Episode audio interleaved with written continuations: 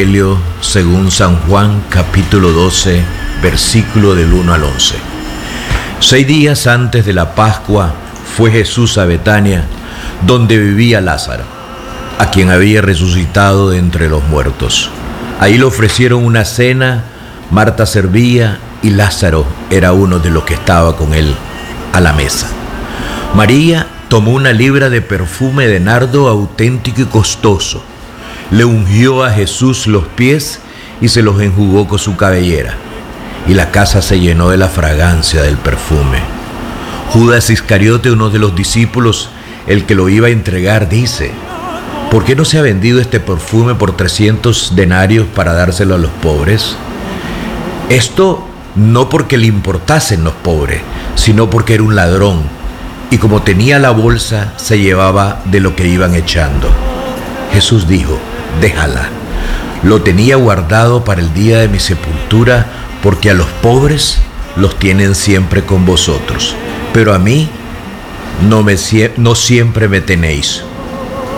Una muchedumbre de judíos se enteró de que estaba ahí y fueron no solo por Jesús, sino también para ver a Lázaro, el que había resucitado de entre los muertos. Los sumos sacerdotes decidieron matar también a Lázaro, porque muchos judíos por su causa se les y creían en Jesús. Palabra de Dios.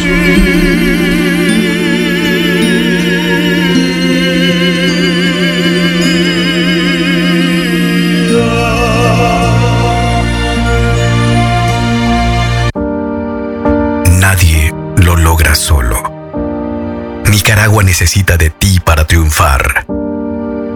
Hoy enfrentamos una prueba muy difícil en nuestra historia, pues no sabíamos qué era echar de menos a nuestros amigos y familia. Por eso, ánimo, que tú puedes. Acata bien las recomendaciones, mantente a distancia, quédate en casa, no toques y lávate bien las manos, pues el enemigo es peligroso a la hora de atacar. Elijamos el coraje cuando el miedo nos desafíe, pues esta lucha la vamos a ganar. Ánimo, tú puedes. Ante esta pandemia, resistiremos, ahora más juntos que nunca. Orgullosos iniciamos otro abril para ti. Y sí, ya estamos aquí. Radio Darío. Esta radio es un miembro asociado a la Cámara Nicaragüense de Radio, Canira. Centro Noticias, Centro Noticias, Centro Noticias. Nuestro principal estandarte es decir la verdad con ética, justicia y profesionalismo. Centro Noticias, Centro Noticias, Centro Noticias. En el centro de la información, todas las mañanas por Radio Darío. Centro Noticias, Noticias, Centro Noticias. Minsa prohíbe centros de prevención médica del obispo Rolando Álvarez en Matagalpa. Nicaragüenses reclaman por la ausencia de Daniel Ortega. Desde hace 25 días no se le ve en público. Preguntan, ¿dónde está el presidente? Centro Noticias, Centro Noticias, Centro Noticias. Ministerio de Salud oculta información del nuevo paciente con coronavirus. Centro Noticias, Centro Noticias, Centro Noticias.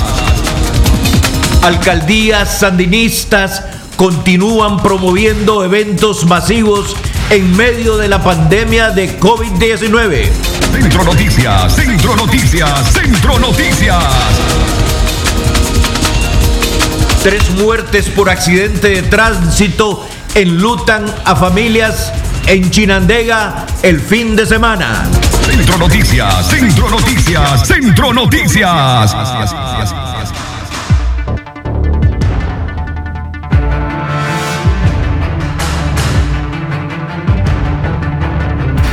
Amigas y amigos, ¿qué tal? ¿Cómo están? Gracias por acompañarnos a esta hora en la mañana, hoy lunes 6 de abril del año 2020. Esto es Centro Noticias, una producción de Radio Darío. Como siempre, colaboramos para ustedes desde el área de prensa los periodistas Katia Reyes, Francisco Mayorga, Leo Cárcamo Herrera, junto a este servidor Francisco Torres Tapia. En la locución y en controles se nos acompaña Jorge Fernando Vallejos. A las 6 de la mañana con 4 minutos vamos a iniciar con las noticias más importantes durante el fin de semana y en el inicio de esta nueva semana en el mes de abril. Les damos la más cordial bienvenida. Vamos a iniciar con las informaciones. Centro Noticias, Centro Noticias, Centro Noticias.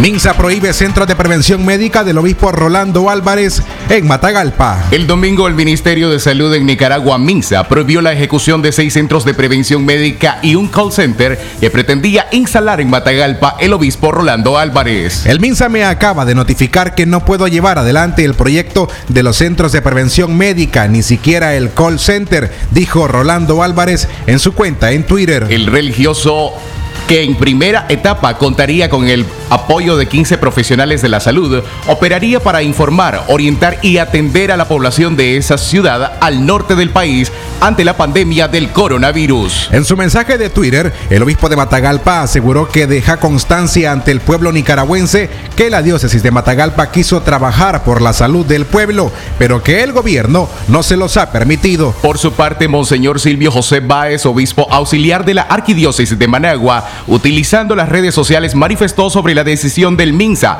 Qué pena que ya hayan fuerzas oscuras que impidan el bien. La cancelación del proyecto del obispo de Matagalpa pone en evidencia que ante la crisis sanitaria provocada por el COVID-19, el Ministerio de Salud no actúa ni permite actuar. El MINSA ha sido limitado a ofrecer reportes cuestionados por la falta de transparencia en sus datos. El último reporte sobre el paciente número 6 con coronavirus en Nicaragua, el Ministerio de Salud no reveló la fecha en que la persona habría ingresado al país, mucho menos cuando presentó síntomas del virus, tampoco si ya fueron ubicadas las personas con las que tuvo contacto. Los sistemas de salud en el mundo han sido sobrepasados y en Nicaragua nada indica que no nos puede pasar lo mismo.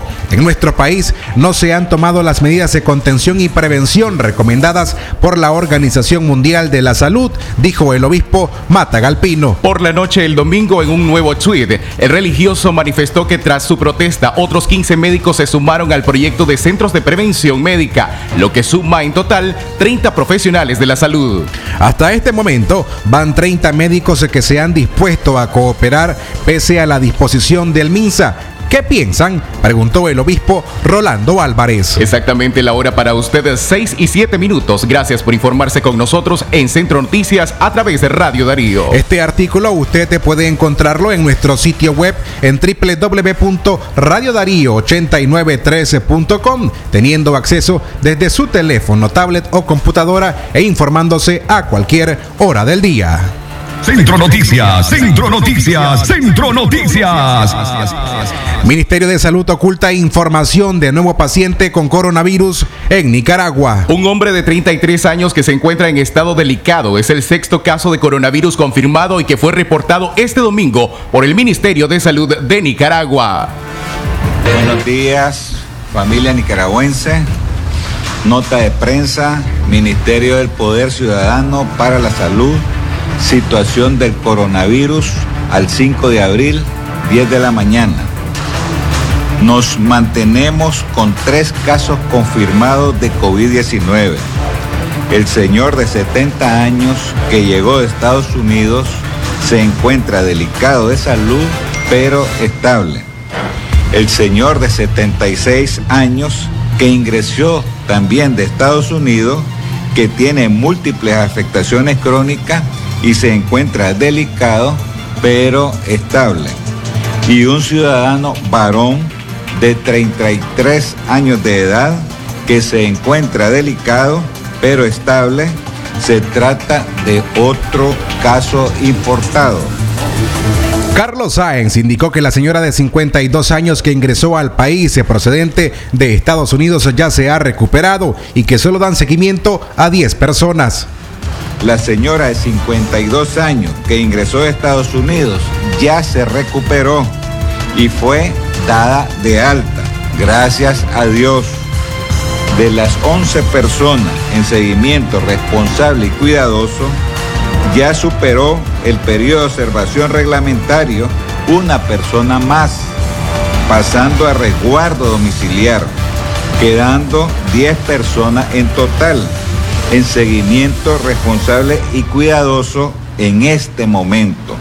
No tenemos transmisión local comunitaria. Todo gracias infinitas a Dios.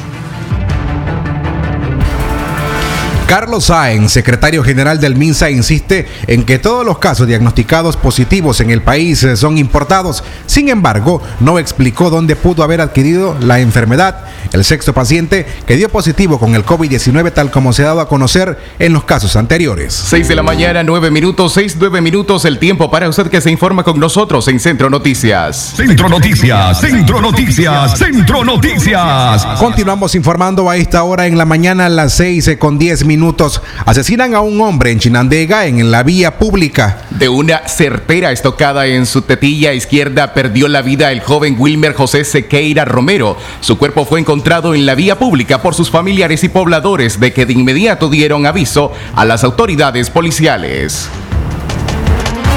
No, yo no estaba, yo andaba en Corinto. Cuando yo me bajé del bus, un muchacho me dice, doña Carmen, me dice, tiene un susto. ¿Qué cosa? mataron a su hermano. No, Leo, no me dejes esa broma. Entonces, ¿cómo no? Lo mataron, me dice, lo mató el pelón, me decía, uno que le dicen este.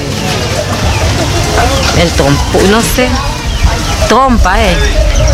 Trompa. Un tatuado, todo tatuado que le vendía piedra a Salomón. Él le vendía piedra a Salomón. Él es mi cuñado. Él ya estaba saliéndose de todas esas malas mala gavillas él andaba tricicleando, él pues ya tenía tres semanas de andar tricicleando, se estaba comportando muy bien, pues estaba saliendo de todo su mala, mala vagancia, pues que, y eso es lo bueno, pues. Muchas veces las amistades no le gusta que salgas del, gremio de la, de la droga, entonces me imagino que eso haber sido algún enojo, lástima pues que el muchacho ya se estaba eh, regenerando. Centro Noticias, Centro Noticias, Centro Noticias. Mamita, en llanto ella, mamita me mataron, mataron a mi tío, me dice. Entonces vine y le dije, aquí viene a A Wilmer me dice, me dijo, cuando vine yo ya de trabajar, yo lo había atendido donde me lo mataron.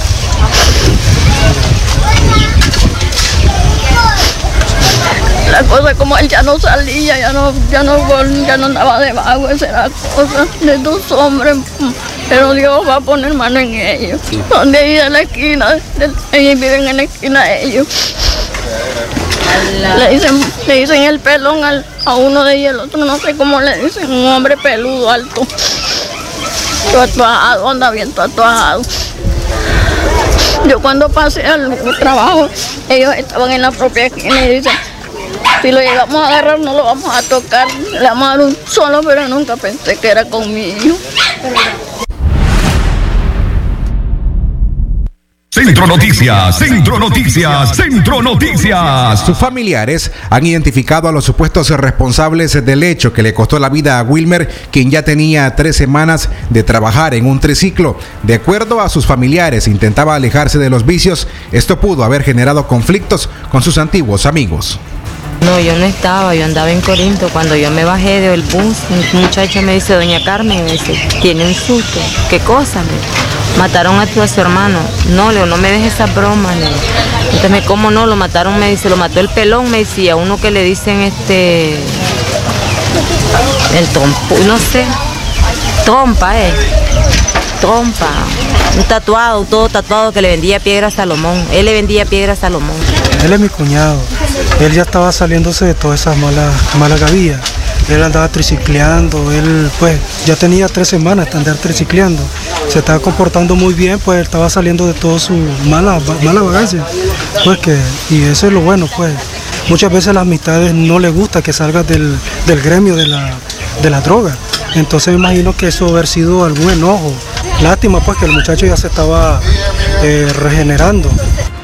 Centro Noticias, Centro Noticias, Centro Noticias. El hecho se registró en el reparto Walter Arata, en el municipio de Chinandega. La policía se presentó al lugar para iniciar con las investigaciones y determinar las causas del homicidio y al responsable o los posibles responsables. 6 de la mañana, 14 minutos, el tiempo para usted que se informa con nosotros a través de Radio Darío en Centro Noticias 614. Vamos a hacer una pausa, ya retornamos.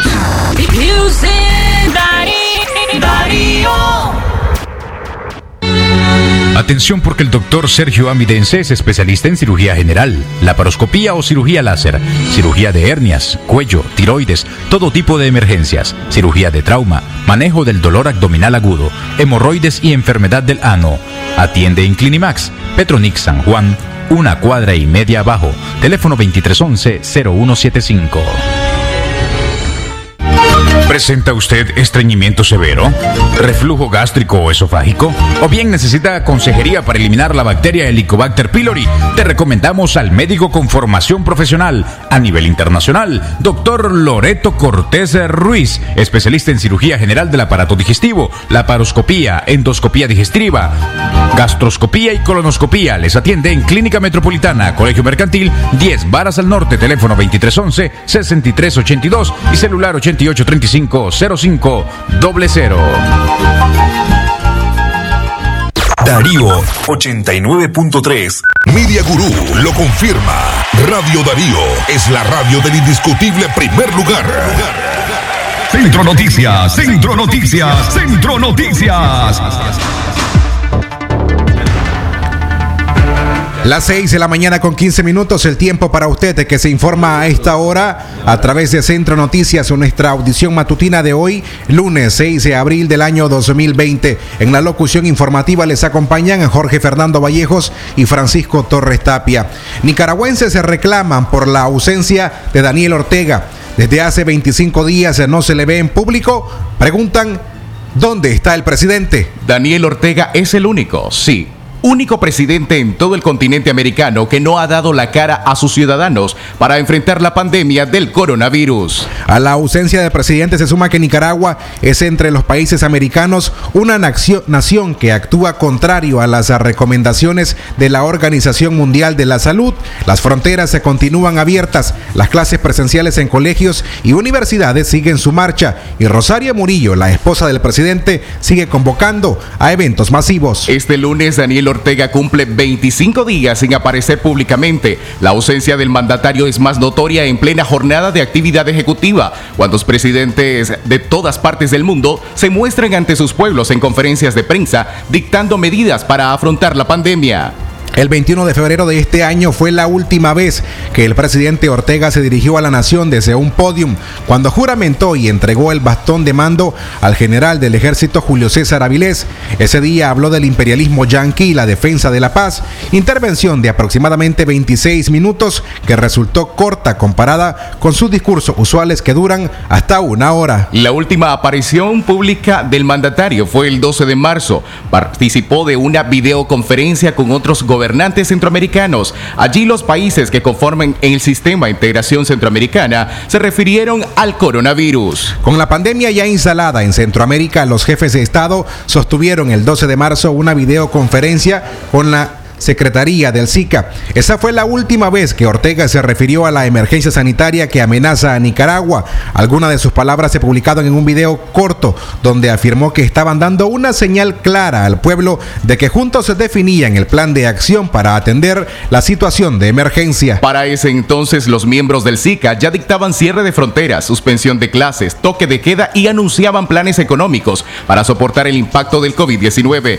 Mientras el 14 de marzo el gobierno nicaragüense se convocaba a una marcha llamada Amor en tiempos de COVID-19, promoviendo una aglomeración entre centenares de simpatizantes y trabajadores del Estado, a pesar de las advertencias de la Organización Mundial de la Salud. A su mujer Rosario Murillo tampoco se le ha visto. Cada día solo se deja escuchar cuando llama vía telefónica a los medios oficialistas. Entre poemas, versículos de la Biblia, anuncios de nuevos proyectos, ferias o incluso para promover el Plan Verano 2020 y demás palabrerío, Aprovecha en sus cansadas intervenciones de hasta 40 minutos que el comandante envía saludos. Así lo hizo el viernes y el sábado reciente. Murillo tampoco se deja mostrar en público. En sus llamadas se ha percibido tosiendo, hasta desesperada, cuando llamó a medianoche en sus medios de comunicación, luego que una mujer en un video publicado en redes sociales sospechosa de COVID-19 denunciara la desesperación que vivía en el hospital alemán nicaragüense. Murillo irrumpió en vivo para decir que la mujer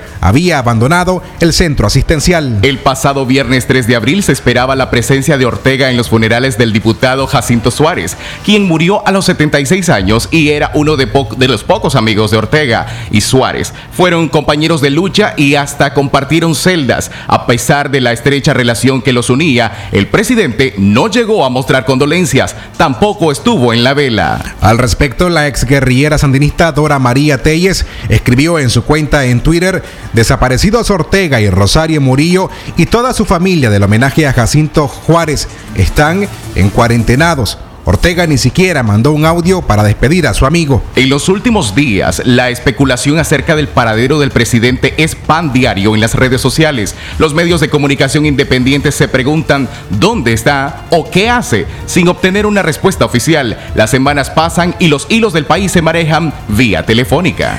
En este país, la figura presidencial también se ausentó en otros periodos. En el año 2014 no fue visto varias semanas y reapareció junto al cardenal Leopoldo Brenes, al menos dos meses fuera de la palestra pública. También durante días difíciles previos a la rebelión de abril en el año 2018, no hubo noticias de él durante nueve días. Han sido momentos claves en la historia nicaragüense que demandó la presencia física del presidente. No solo la prensa nacional está confundida ante la ausencia de Daniel Ortega, Ortega. Medios de comunicación costarricenses titularon ayer, Ortega desaparece en medio de la pandemia del coronavirus. Rosario Murillo comanda las acciones. La prensa hondureña se preguntó, ¿dónde está Ortega? Y un medio salvadoreño informó que Ortega desaparece en plena pandemia y Nicaragua rumora su muerte. Pues por su parte, la cadena de noticias internacionales BBC Mundo escribió, presidente de América Latina que no ha aparecido ante la pandemia del COVID-19.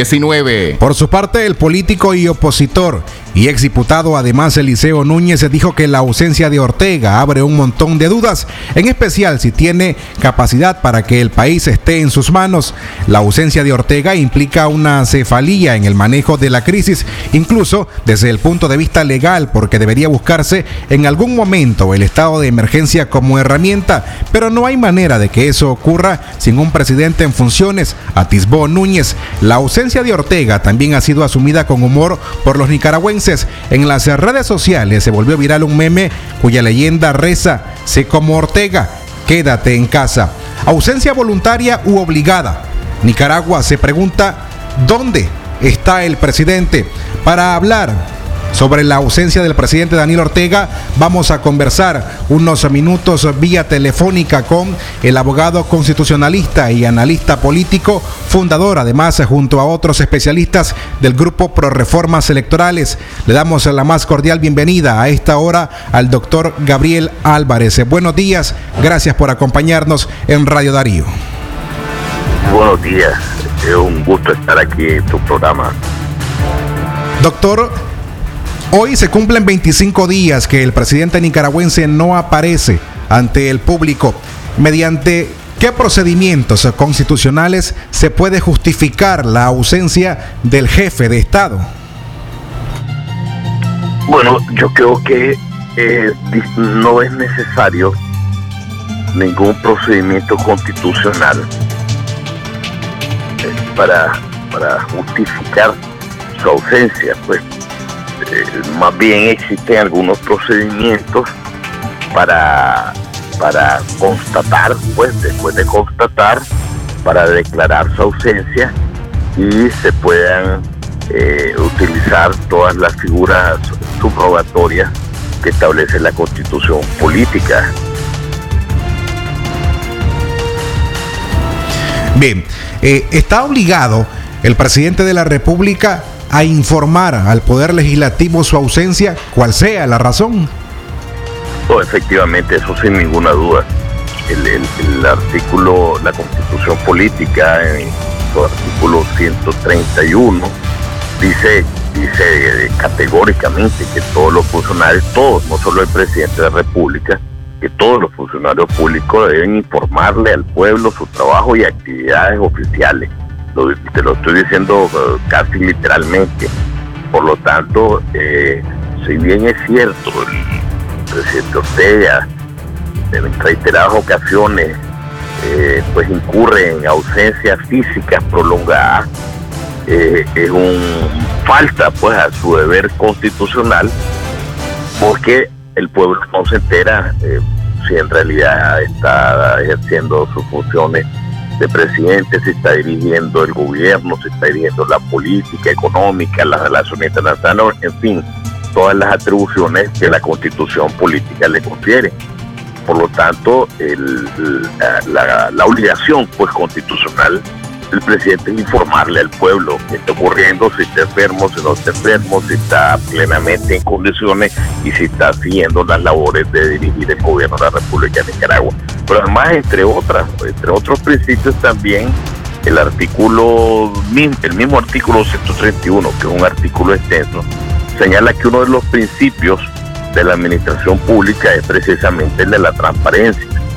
La transparencia no es un favor que le hace funcionarios públicos a los nicaragüenses, repito, es su obligación constitucional porque la, la, misma se ejerce persiguiendo finalidades públicas para satisfacción de los intereses generales de los administrados y por eso mismo eh, es que se debe de informar con toda transparencia lo que ocurre en la administración pública y el presidente es, el eh, es la autoridad suprema en la administración pública la, centralizada y la descentralizada, que son dos de las tres grandes formas organizativas de la administración pública. Por lo tanto, eh, sin ninguna duda, es una es un deber constitucional del, del presidente informar y es un derecho constitucional de los nicaragüenses saber cuáles son las condiciones del presidente como máxima autoridad de gobierno. El presidente, como todos sabemos, el jefe del Estado y el jefe del gobierno.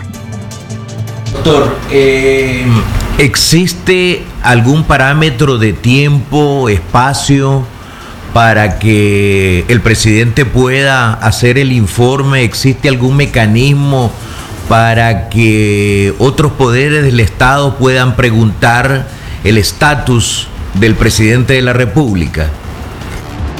Bueno, fíjese que eh, del B es importante señalar que independientemente de la respuesta que, voy a intentar trasladarles a esta pregunta, es importante señalar que resulta inaudito, es, francamente atípico eh, eh, ese, ese, esa costumbre, lamentablemente podríamos decir, creo yo, ya costumbre de esos espacios de tiempo en donde nadie sabe dónde está el presidente y pues la función cotidiana de gobierno y de conducción de la administración pública se ejerce a través de la vicepresidenta Murillo. Eh, pero dicho eso, debo decir que no es lo mismo la ausencia física del presidente que su ausencia jurídico-constitucional, que por lo tanto acarrea eh, pues, consecuencias jurídicas. El presidente de la República puede, puede según dice la Constitución, eh, incurrir en dos tipos de faltas, las faltas temporales y las faltas definitivas. Las faltas temporales son, son de dos tipos. En primer lugar, hay falta temporal cuando el presidente se ausenta del territorio nacional por más de 15 días. El presidente puede salir del país sin autorización de la Asamblea Nacional hasta 14 días. Del día 15 en adelante requerirá siempre la autorización de la Asamblea Nacional. En estos casos se considera pues, cuando sale, insisto, 15 días o más, y por tanto requiere la autorización de la Asamblea Nacional, en esos casos la Constitución considera que hay una falta temporal del presidente de la República lo que conlleva que el vicepresidente de la República eh, eh, toma el ejercicio de la función de gobierno de la presidencia. La otra posibilidad de la falta temporal es cuando hay una imposibilidad o, incapacidad temporal. Voy a decir que una palabra que es muy importante en la, en la interpretación de las figuras que estamos comentando. Eh, la constitución se refiere a una imposibilidad de incapacidad temporal manifiesta, manifiesta, es decir, que es evidente y por lo tanto podría interpretarse que no requiere el dictamen pericial eh, por forense, pues, el dictamen médico que diga que se encuentra en una situación que le impide ejercer eh, plenamente sus facultades de, gobierno. Esa es una manera, a mí me parece muy razonable de interpretar el concepto indeterminado, pero determinable, y en su caso la, justicia, los operadores jurídicos deberían de, de acotar su significado de la palabra o del concepto, mejor dicho, imposibilidad o incapacidad temporal manifiesta. No es necesario, repito, acreditar de manera eh, experta eh, eh, esa incapacidad temporal o imposibilidad temporal. Esto lo debe declarar la Asamblea Nacional con dos tercios de los diputados. El otro tipo de ausencia o falta son las definitivas, en este caso son pues las típicas, la muerte, la renuncia, eh, pero aquí también volvemos al concepto de incapacidad total permanente, pero ya la constitución no dice incapacidad total permanente manifiesta, sino incapacidad total permanente. También debe declararse por la Asamblea Nacional con dos tercios de los votos. ¿Cuál es la diferencia de que la, falta definitiva, definitiva no diga manifiesta y la temporal sí exija el, eh, eh, que sea manifiesta. Bueno, que en el caso de la incapacidad definitiva, total, permanente del presidente de la República, se requeriría una, una acreditación, un dictamen pericial de los facultativos correspondientes que señalen que el presidente de la República ya no podrá recuperar las facultades plenamente que le exige el ejercicio de su cargo.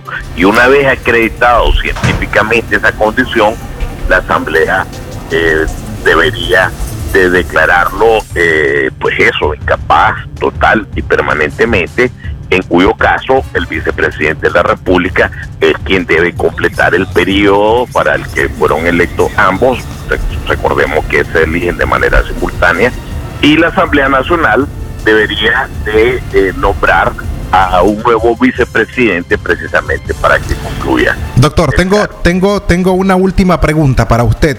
Eh, ante una emergencia nacional, como lo es la pandemia del coronavirus, y si fuese el caso de que el presidente está imposibilitado temporalmente, lo pongo entre comillas, ¿quién debe asumir la presidencia? Le agrego una pregunta más. Si en este caso, si en este caso ese Rosario Murillo podría hacerlo aun cuando existen sanciones hacia ella de parte del gobierno de los Estados Unidos? Bueno, en el caso de que, de que como usted me dice, eh, hubiese una ausencia del presidente de República, yo quiero subrayar que en mi opinión debe ser declarada así por la Asamblea Nacional. Por eso decía que no es lo mismo la ausencia física que la ausencia jurídica. Ahora bien, esto eh, eh, no debería de ser eh, potestativo de la Asamblea Nacional. Por eso la Constitución habla de incapacidad o imposibilidad temporal manifiesta. La, la Constitución debe de declararlo eh, en esa condición si se trata de una condición, valga la redundancia, manifiesta.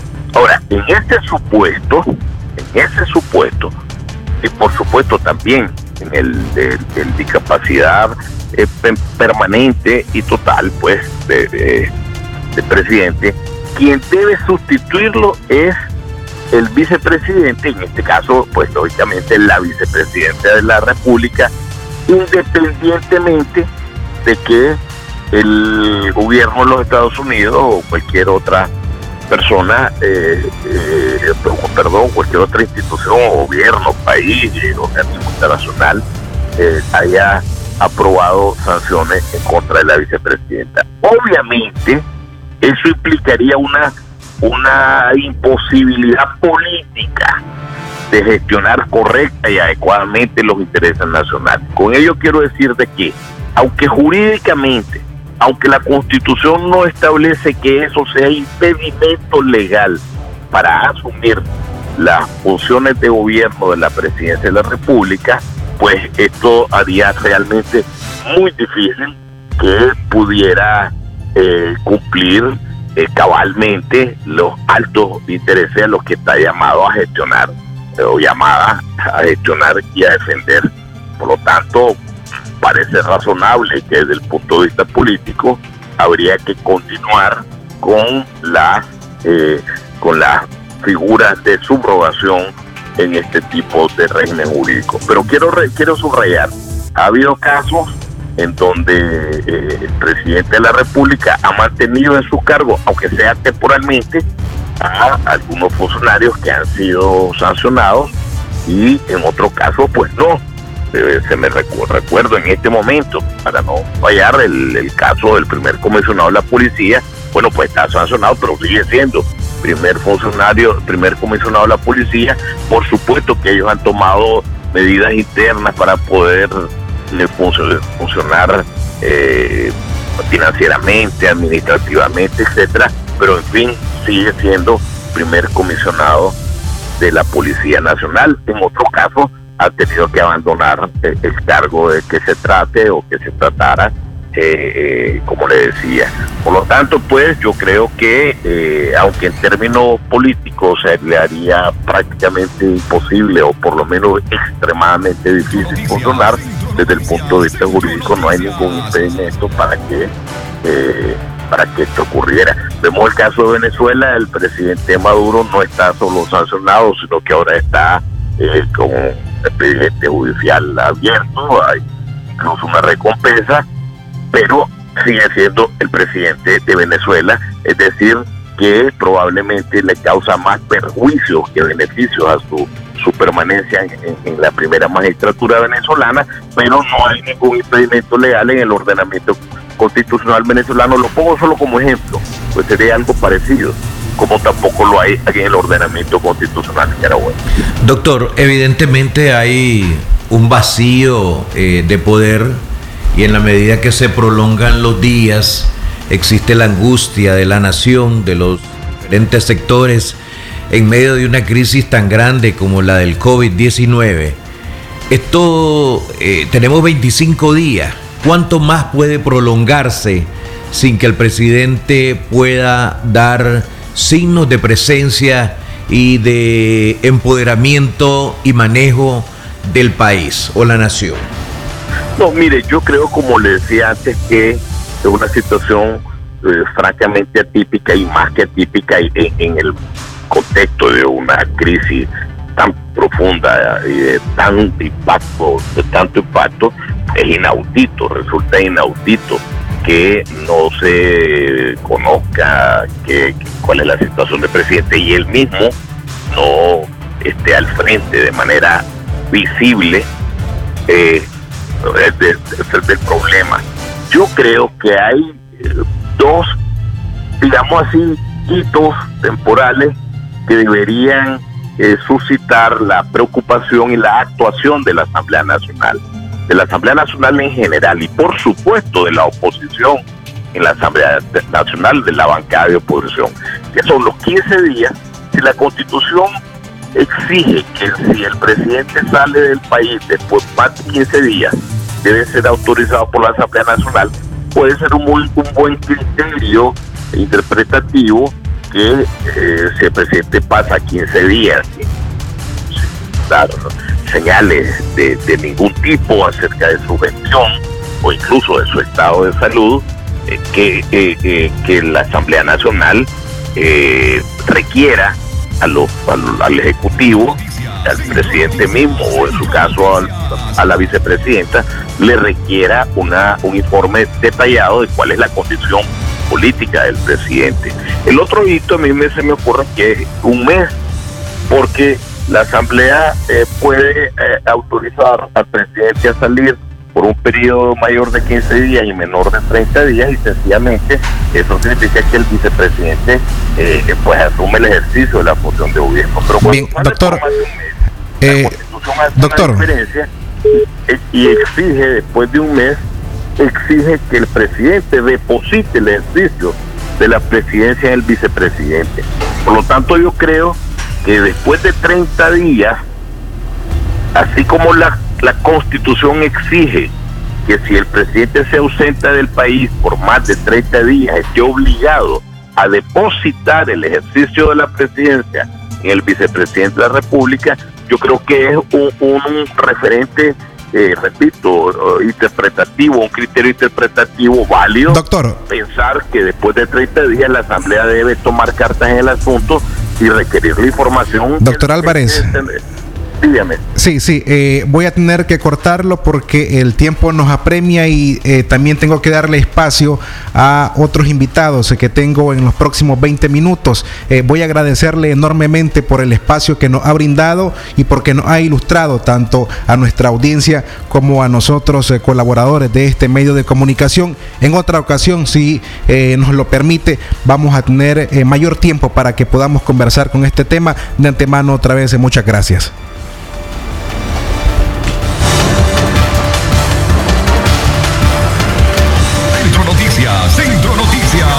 Noticias. Y decirle que va a entrar. Las 6 de la mañana con 40 minutos. A esta hora hacemos una corta pausa. Nosotros ya regresamos.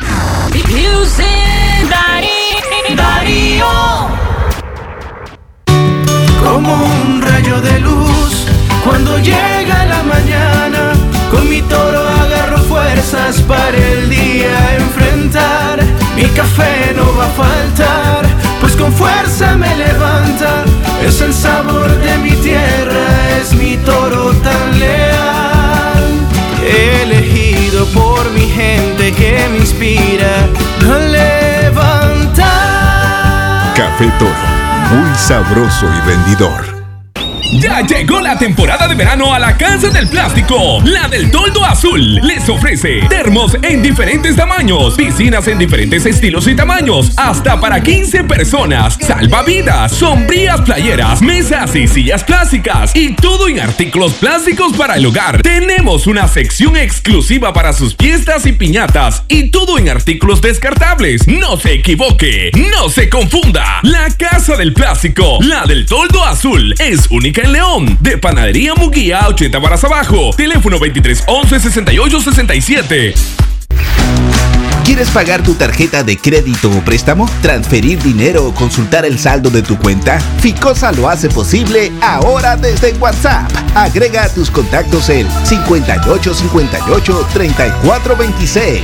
Envía un mensaje y comienza a pagar transferir o consultar tus productos. Realiza tus transacciones en WhatsApp con Ficosa, porque tu bienestar es lo más importante. Ficosa te acompaña. Shoulders. 80% más contenido. Head and Shoulders. Ya llegó tu nuevo sachetón. Head and Shoulders. Hasta 100% libre de caspa. Cómpralo en tu pulpería preferida a solo 7 Córdobas. Versus H de 10 mililitros caspa visible con uso regular, precio sugerido de venta. ¿Te sientes solo? ¿Te va mal en el amor? ¿En los negocios? ¿Sientes que estás siendo víctima de brujería? ¿Has buscado ayuda en otros centros y ninguno te da resultado? En el Centro Sanidad Espiritual Luz y Vida tenemos la solución. Visítanos en León, de la Iglesia El Calvario, una y media cuadra al sur, Casa Color Verde, número 37. O llámanos al 75. Centro Noticias, Centro Noticias, Centro Noticias. Continuamos informando a las 6 de la mañana con 42 minutos en Centro Noticias en nuestra audición de hoy lunes 6 de abril del año 2020. A continuación tenemos el reporte exclusivo con noticias internacionales eh, con la periodista y conductora de Buenos Días América en la plataforma BOA. Le damos la más cordial bienvenida a Joconda Tapia Reynolds.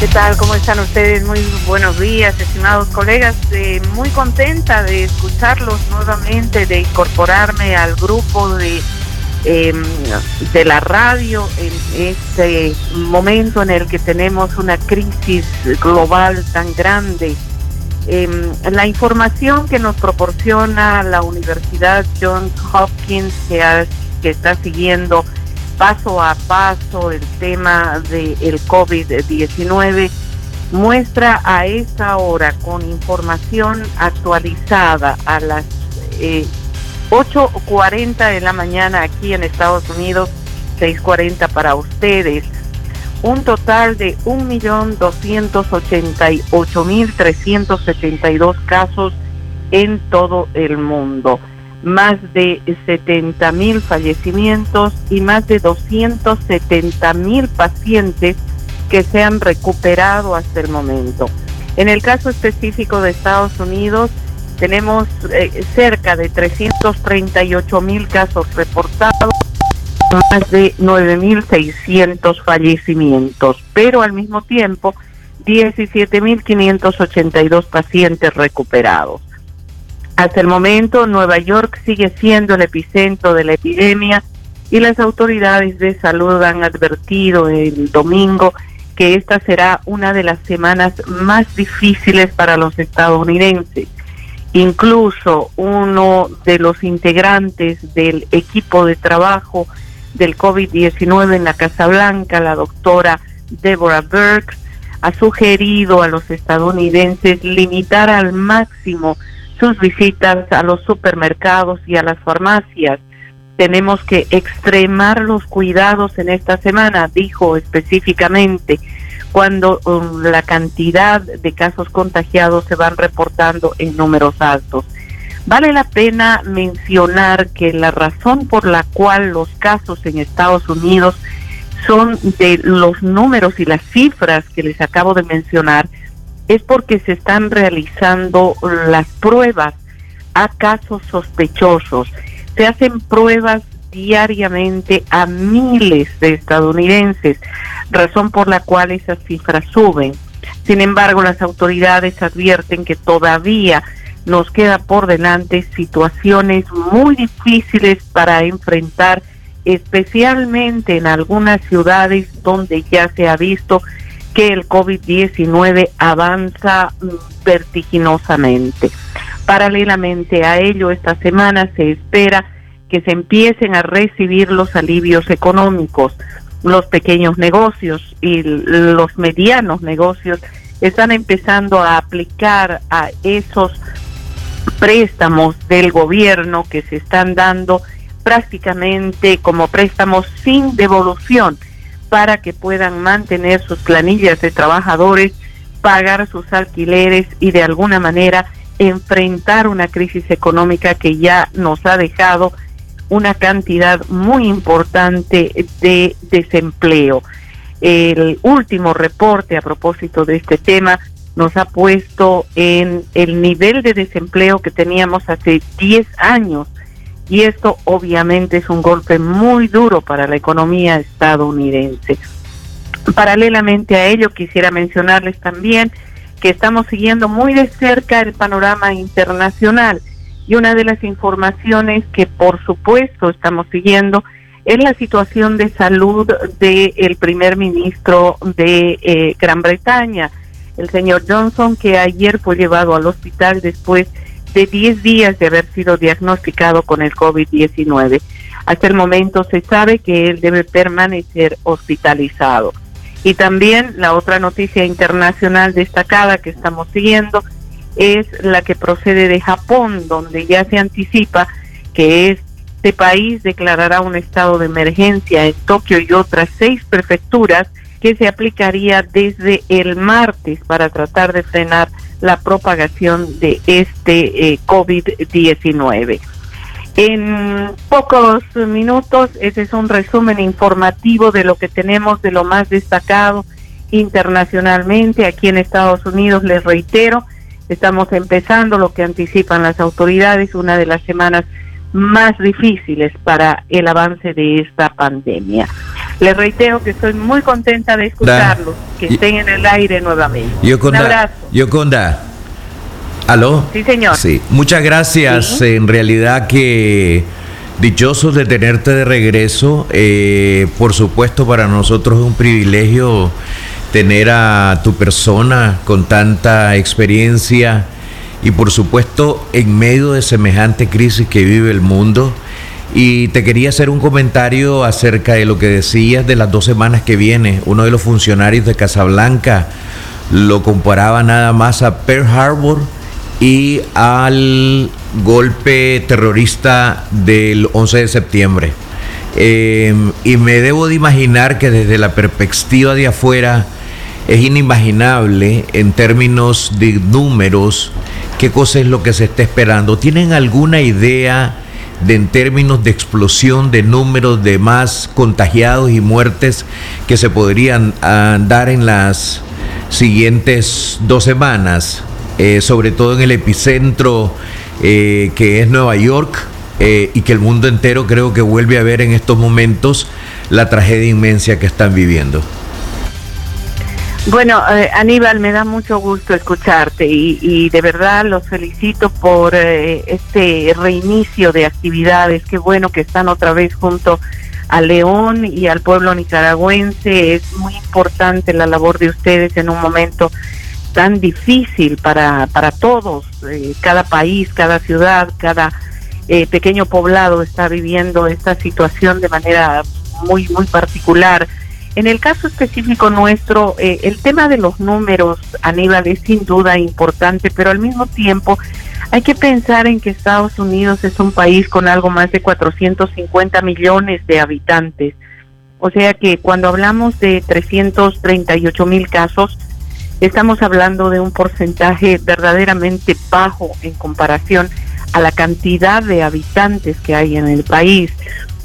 En cuanto a los números, quisiera simplemente remitirme a las declaraciones del presidente Trump y de los miembros de este grupo de trabajo sobre el COVID-19 en la Casa Blanca hace un par de semanas, cuando advirtieron que en Estados Unidos podríamos esperar entre 100 y 200 mil muertes.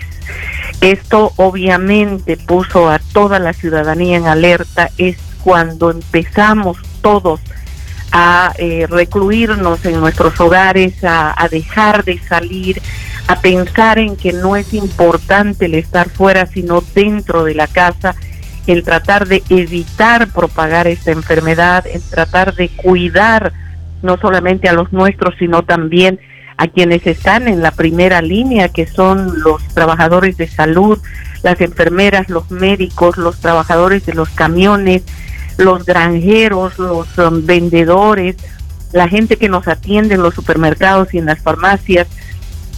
Cada uno de nosotros tiene que poner su parte para evitar que esa cifra se haga realidad.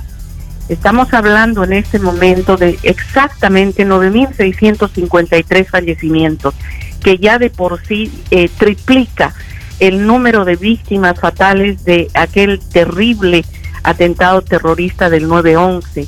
Recordemos que fueron algo más de 3.000 víctimas y ahora estamos hablando de cerca de 10.000.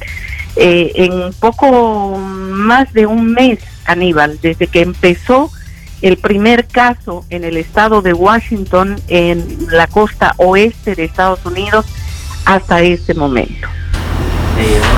Bueno, muchas gracias. eh, desde aquí un gran abrazo para vos, para tu familia, para todos los amigos y por supuesto para el pueblo de los Estados Unidos. Momentos difíciles, eh, una crisis inmensa, pero por supuesto siguiendo las indicaciones de la OPS en cuanto que todos debemos de observar cuarentena, es algo importante estar en casa. Ha sido Yoconda Tapia Reynolds, conductora de Buenos Días América, en un reportaje exclusivo de La Voz de América para Radio Darío. A las 6 de la mañana con 52 minutos hacemos una nueva pausa. Cuando regresemos vamos a conversar con Juan Sebastián Chamorro, director ejecutivo de la Alianza Cívica por la Justicia y la Democracia. Usted no se retire.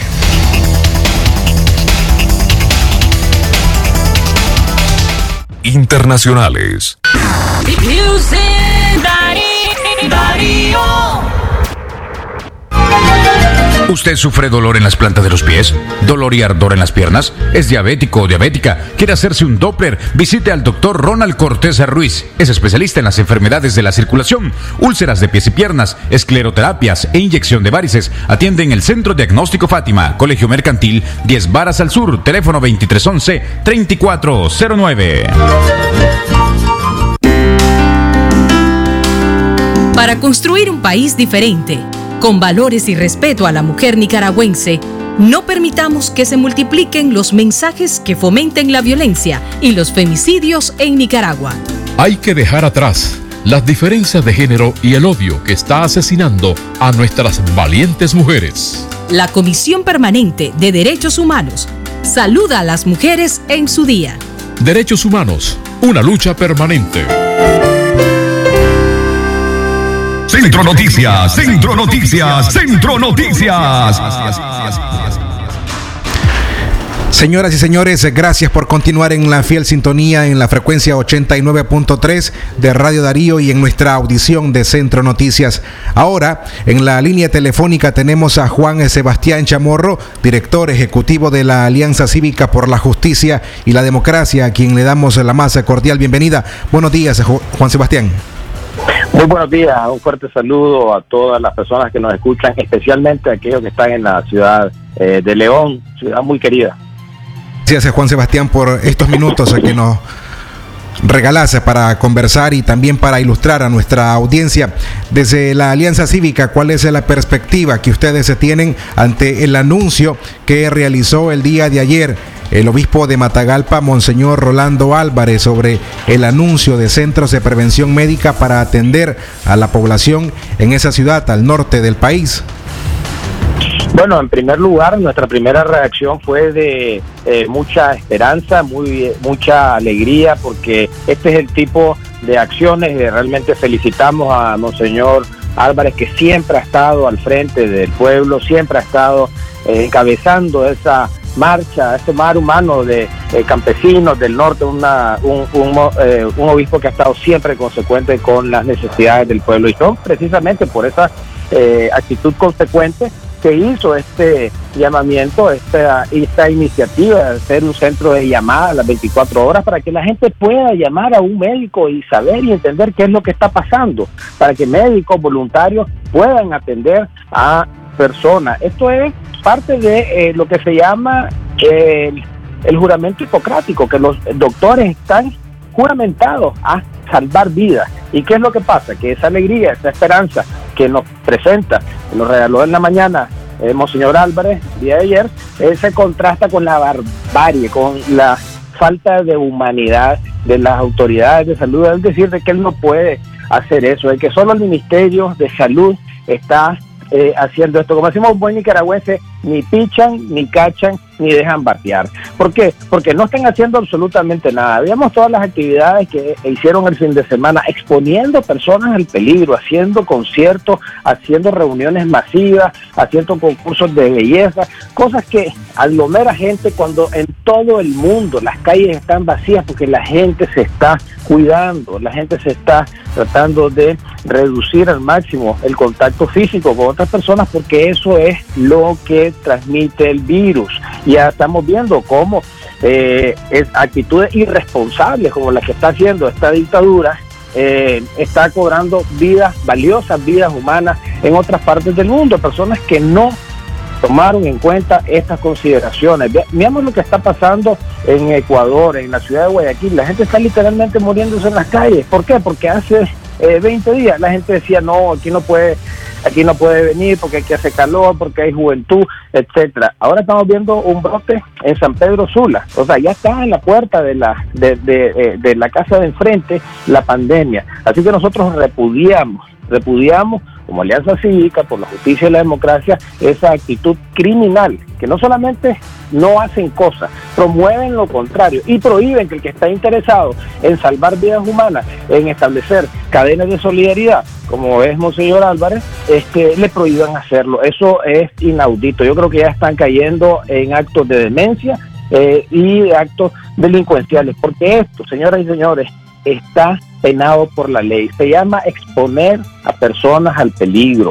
Existe un peligro inminente de muerte de mucha gente, y particularmente los que tienen sistema inmunológico débil, los viejitos, los que tienen enfermedades crónicas, los hipertensos, los que tienen problemas de diabetes.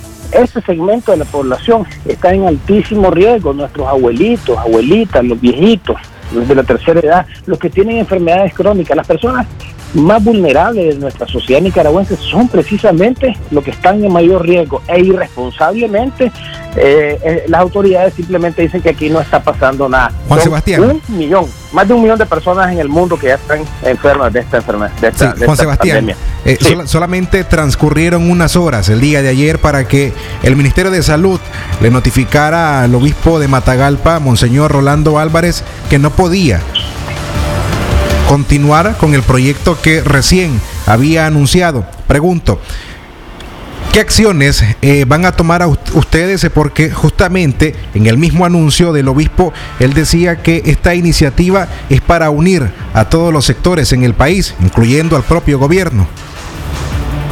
Bueno, mira, yo creo de que eh, estas, estas redes de solidaridad se van a dar, quieran o no quieran la, eh, la autoridad del Ministerio de Salud y la dictadura, porque la gente se preocupa por la gente. De tal manera que nosotros, por ejemplo, como Alianza Cívica por la Justicia y la Democracia, tenemos ya semanas de estar trabajando con la Unidad Médica Nicaragüense, que es una entidad que forma parte de la Alianza Cívica por la Justicia y la Democracia, trabajando día a día. Precisamente el día de ayer hubo una capacitación a 300 médicos. Recordemos que la Unidad Médica Nicaragüense está compuesta por eh, todo aquel personal médico eh, no solamente doctores, sino enfermeras y personal de apoyo que eh, fueron corridos por la dictadura.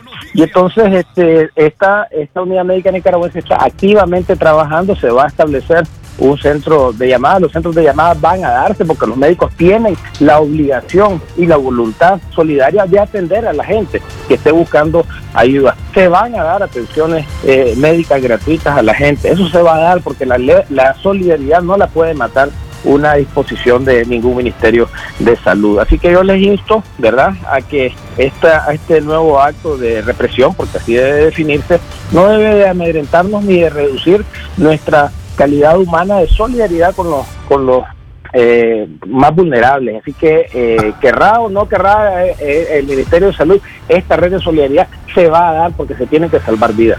Una última pregunta. Hoy, 6 de abril del corriente, se cumplen 25 días que Daniel Ortega no aparece en público y es el único presidente del país que no ha, no ha dado la cara para hacer frente a la pandemia en apoyo a su población. Desde la Alianza Cívica, eh, ¿qué es lo que piensan al respecto? Nosotros creemos de que las situaciones de este tipo de naturaleza, una pandemia, eh, crisis en la cual la vida humana está en peligro, eh, son situaciones en las cuales eh, ayudan a ver de qué naturaleza están hechos los líderes, de qué naturaleza están hechos los presidentes. Y hemos visto como presidente, presidente de Guatemala, una persona que eh, tiene discapacidad física, él personalmente llenando bolsas de damnificados, presidente Trump que ha estado eh, todos los días en esa fuerza de tarea, presidente de todos lados al lado de su pueblo. ¿Por qué? Porque la gente quiere reducir el nivel de incertidumbre en lo que está pasando. Quiere ver que los líderes den la cara, que los líderes se presentan y le digan a la gente qué es lo que hay que hacer, cuál es la magnitud del problema. No lo sabemos porque no se hacen pruebas masivas. Este es un tema importante que tenemos que hablar también de las pruebas que se debe de hacer. Aquí no hay nadie, no hay alcalde en el pueblo que diga qué es lo que se está haciendo ni qué es lo que está pasando. Entonces este tipo de ausencias este tipo de ausencia, más allá de especulaciones, que si está mal o, no de salud, eso ya lo dejamos a la especulación, pero el hecho es que no le ha dado la cara, se ha escondido, no aparece, y estos son ausencias en momentos cruciales que la historia va a pasar la factura. La gente no se va a olvidar de que cuando más se necesitaba información, cuando más se necesitaba un mensaje de saber qué hacer o qué es lo que se estaba haciendo, simplemente hubo silencio, simplemente hubo indiferencia y más aún, peor aún, hubo indolencia e irresponsabilidad con invitar a actividades que exponen a personas al peligro, promoviendo actividades en las playas masivas, cuando todo el mundo está diciendo que por favor, por favor tengamos la prudencia del caso y tratar de evitar al máximo el contacto físico con otras personas para reducir esa eh, curva de contagio, que es lo importante. Finalmente, un mensaje incluso para ellos mismos, para sus propios seguidores. Este, ese vacío lo están resintiendo ellos mismos. Y particularmente quiero hacer un llamado a todas aquellas estas personas que están en la línea de fuego que son el personal médico del sector público y del sector privado, esas enfermeras, esas personas que están limpiando, afanadoras, recepcionistas, laboratoristas, doctores, especialistas, camilleros, eh, conductores de ambulancia, todas estas personas están en serio riesgo de contagio y por eso tenemos que juntar todos los recursos posibles, lo que decía Monseñor Álvarez, para que estas personas estén protegidas frente a esta pandemia. Eso es fundamental porque no podemos, eh, una vida humana eh, no tiene precio y mucho menos la vida humana de alguien especializado que puede salvar otras vidas. Entonces tenemos que hacer todo lo posible para proteger este personal médico que está, como digo, al frente de la batalla contra el virus. Una última pregunta, Juan Sebastián, para eh, cerrar este espacio y estos minutos que nos está brindando para la audiencia de Radio Darío. Quiero referirme al tema de las acciones que desde la empresa privada se están haciendo. Eh, a tu criterio, eh, ¿podría hacer más la empresa privada, eh, por ejemplo, para que las empresas asuman periodos de cuarentena y no exponer a aquellas organizaciones en donde eh, existen aglomeraciones de colaboradores? Sí, yo creo de que esto es una esto es una situación en marcha, ¿verdad? Hay una hay una serie de empresas ya que han enviado a las personas que pueden trabajar desde la casa que así lo hagan a través del teletrabajo, pues a través de conexión de teléfono. Eh, obviamente en la parte industrial eh, hay una complicación, ¿verdad? Yo creo que ahí se tiene que buscar una, un balance en... Eh, y por eso decía yo el tema de la solidaridad. Aquí todos tenemos que aportar. Entonces este balance entre, bueno, seguir generando los salarios que son importantísimos para la sobrevivencia de los de los trabajadores eso creo yo que debe mostrarse una cadena de solidaridad de parte de, de las empresas para que em, no no corran a la gente y que más bien los mantengan y mantengan con eh, los, los salarios mientras dure esta esta pandemia. Igualmente también los gobiernos responsables están haciendo en otras partes como diferir el pago de los impuestos, diferir el pago del agua, de la luz. Aquí tenemos un control público de el agua y la luz. El gobierno ya de ir de estar este, diciendo de que por dos meses no va a eximir del pago de la luz y, el agua. Eh, puede reducir el precio de los, de los combustibles porque se lleva una gran tajada, podría suspender temporalmente el impuesto para el mantenimiento de carreteras, el impuesto eh, específico al consumo, una serie de acciones de que le permitan que al pueblo trabajador no se le vacíe eh, la, la, la, bolsa y naturalmente eso también implica también acciones del sector privado, como decía. Sobre ese mismo comentario, eh, por ejemplo, hay empresarios pequeños o independientemente del tamaño de la organización que tienen obligaciones comerciales, eh, ¿qué podría pasar con ellos o existe plan para ellos en cuanto a, las deudas que ellos sostienen con las instituciones bancarias?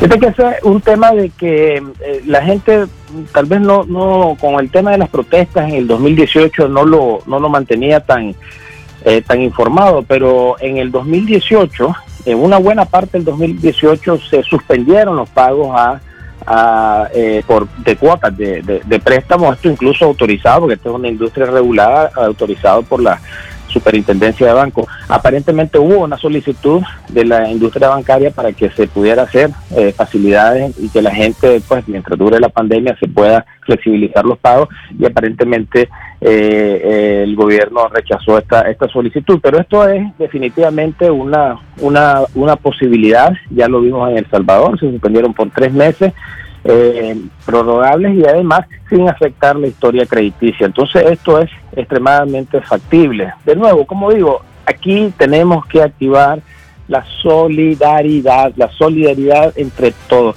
El que más tiene tiene que dar y el que menos tiene, pues menos tiene que dar, pero la importan lo importante es de que todos podamos contribuir con un granito de arena en apoyo a los más necesitados.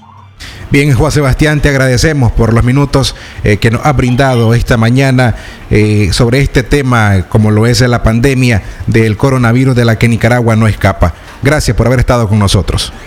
Muchísimas gracias, placer.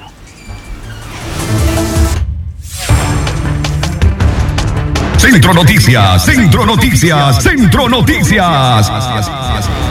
A todos, a cada uno de ustedes, eh, gracias eh, por habernos acompañado. Nos despedimos a las 7 de la mañana con 8 minutos con ustedes eh, trabajando. Estuvimos los periodistas Katia Reyes, Francisco Mayorga, Leo Cárcamo Herrera, en controles y locución informativa Jorge Fernando Vallejos y este servidor Francisco Torres Tapia. Centro Noticias es una producción de Radio Darío. Nos encontramos a la una de la tarde en nuestra audición de libre expresión. Tengan todas y todos buenos días.